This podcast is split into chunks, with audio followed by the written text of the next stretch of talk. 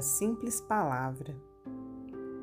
Uma simples palavra, humilde e boa, que esclarece e reanime, traz consigo milagre amplo e sublime, do amor que regenera e aperfeiçoa. Um sim ou um não, na graça de um sorriso, uma frase de estímulo e ternura, muitas vezes restauram de improviso o coração chagado de amargura.